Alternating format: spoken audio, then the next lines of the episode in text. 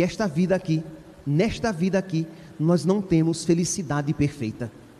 Então, quando a doença bate à nossa porta, nós experimentamos o que? A finitude da vida. A vida passa. Quando a tribulação nos visita, nós experimentamos de uma maneira real o que? Que essa vida não é perfeita para nós. Ela não nos completa. E continua o, o catecismo. A enfermidade, o sofrimento, pode levar a pessoa à angústia, a fechar-se sobre si mesma e às vezes ao desespero e à revolta para com Deus.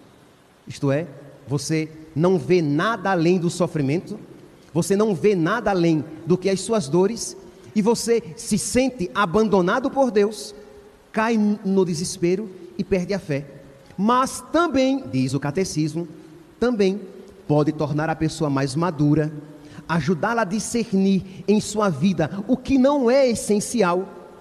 Quando o sofrimento nos visita, nós, se nós tivermos a sabedoria, nós iremos aprender o que é essencial. Essencial é a vida biológica? Não, porque a vida biológica passa.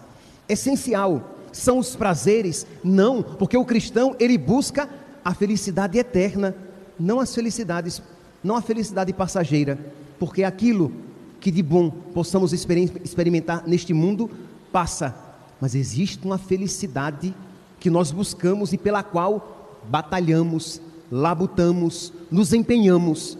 Pois bem, no sofrimento, então, a pessoa se torna mais pode se tornar mais madura na fé.